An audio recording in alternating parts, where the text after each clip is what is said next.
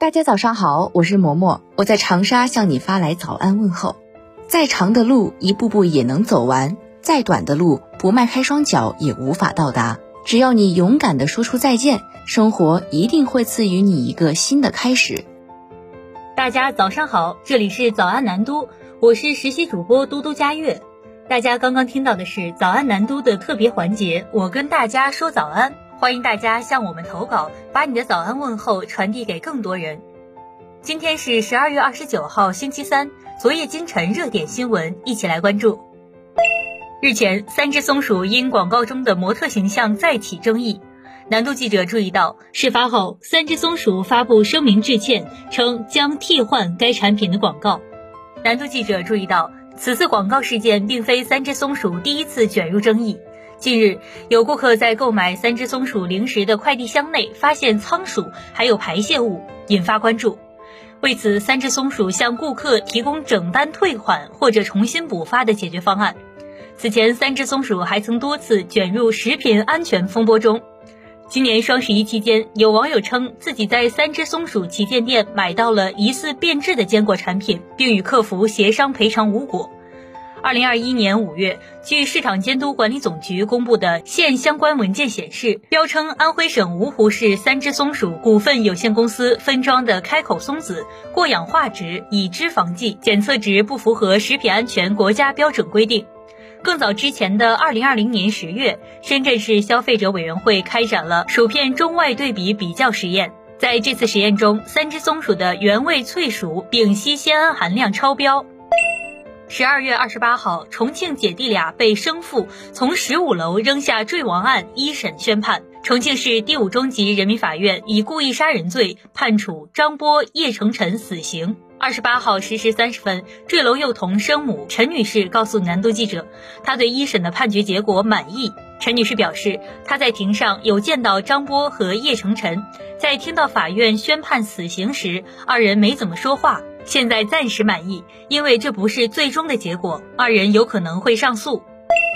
南都记者获悉，十二月二十八号，正在监狱服刑的易传媒创办人、乱港头目黎智英及其六名易传媒及前苹果日报高层被控违反香港国安法案，在香港西九龙裁判法院提审。控方提出加控七名被告一项串谋发布煽动刊物罪的申请，获总裁判官、国安法指定法官罗德全批准。该案押后至二零二二年二月二十四号再审，七人均被羁押，不准保释。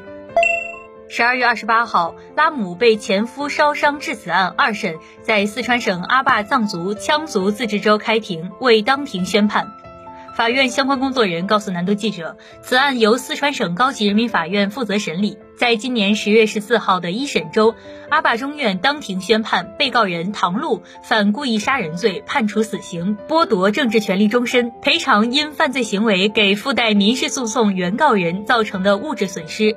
此后，据拉姆姐姐卓玛透露，被告人唐璐提起了上诉，案件进入二审阶段。对于受害人拉姆的父亲及子女的救助情况，四川省阿坝州民政局通报称，二零二零年十一月，当地民政部门将拉姆现年十二岁的长子唐某某纳入了事实无人抚养儿童保障范畴，按每月九百元的标准发放生活费。来关注财经新闻，继美团互助、水滴互助、轻松互助等平台宣布关停后，十二月二十八号。相互保发布公告表示，为更长远保护所有成员权益，经过慎重思考和讨论，将于二零二二年一月二十八号二十四时停止运行。相互保公告显示，自公告之日起，也就是昨天十二月二十八号，成员不再参与互助分摊，原定于公告日扣款的分摊金及二零二二年一月的两期分摊金，全部由相互保平台承担。为了更好地保障相互保成员权益。相互保停止运行后，符合互助规则的患病成员仍可申请互助金。来关注国际新闻，当地时间二十七号，苹果公司发表声明称，由于奥密克戎毒株在美国快速传播，美国决定暂时关闭位于纽约市的全部七家门店。截至目前，美国公司并未宣布此次关店将持续多久。本月早些时候，苹果已经因为疫情原因关闭了位于美国迈阿密、安纳波利斯和加拿大渥太华的三家门店。纽约是拥有苹果最多直营店的大城市，现在又正值新年购物季，门店全部关闭会带来多少损失？目前还不得而知。